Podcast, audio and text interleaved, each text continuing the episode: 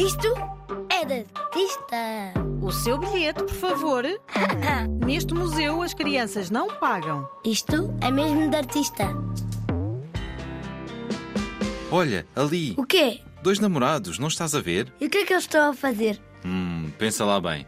Não é muito difícil. A dar um beijo. Sim, isso mesmo. Esta é provavelmente a pintura que melhor retrata esse momento tão especial entre duas pessoas que gostam uma da outra. E acho que também não vais ter dificuldade em descobrir o título desta pintura, O Beijo. E é a obra mais famosa de um pintor chamado Gustav Klimt. E porquê que ele pintou um beijo? Boa pergunta. Se calhar porque estava apaixonado. Este quadro foi feito há mais de 100 anos, numa altura decisiva para Klimt. Ele já era um pintor muito conhecido, mas a partir deste quadro tornou-se o artista mais famoso da Áustria. E ainda hoje continua a ser um dos nomes mais conhecidos do seu país. Nascido em 1862, Klimt era o segundo filho mais velho de sete irmãos e mostrou desde cedo o seu talento para as artes. Se calhar foi qualquer coisa que recebeu dos pais, já que a mãe gostava muito de música, embora não tenha tido a oportunidade de seguir uma carreira nessa área. O pai era gravador de ouro, o que quer dizer que fazia decorações em folhas de ouro.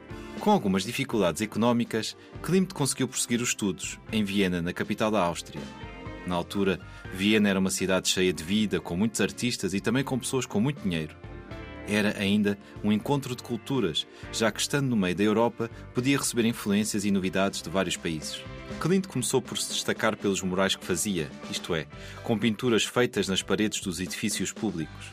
Mais tarde, tornou-se num dos grandes representantes das principais tendências que marcaram a arte naquele tempo. Que tendências eram essas? Bem, por um lado, o simbolismo, que é um movimento artístico em que cada elemento de uma pintura, ou de uma escultura, ou de um poema tem um significado especial. Mais do que retratar as coisas como elas são, os simbolistas procuram os significados escondidos ou representar os sentimentos mais intensos. A outra tendência muito importante foi aquilo que ficou conhecido como arte nova. Neste movimento, os artistas defendiam que a criatividade devia estar em todo o lado e revoltavam-se contra os objetos, todos iguais, demasiado simples, que as fábricas começaram a produzir em grande quantidade. A ideia de introduzir uma decoração, mesmo em materiais mais duros, como o ferro ou o vidro, tornou-se uma regra, o que mudou por completo a forma como se faziam as janelas, as portas, os candeeiros ou qualquer outro objeto do dia a dia. Klimt vai usar estas ideias nas suas obras. As suas pinturas estão cheias de elementos decorativos, usando para isso cores fortes e formas inesperadas. Também no beijo? Sim, no beijo até decidiu usar folhas de ouro que foram coladas à pintura, tornando o manto que cobre o par de namorados ainda mais rico e exuberante. Tudo neste beijo é ao mesmo tempo delicado e fascinante. No centro do quadro vemos um homem e uma mulher, e estão tão juntos que quase se confundem com uma só pessoa.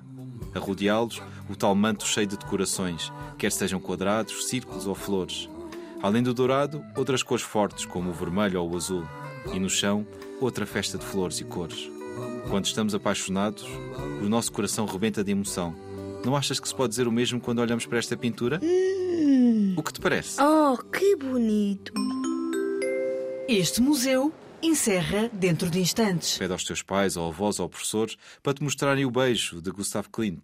Também o poderás encontrar no Instagram da Rádio Zig Zag. Não é mesmo de artista? É mesmo de artista!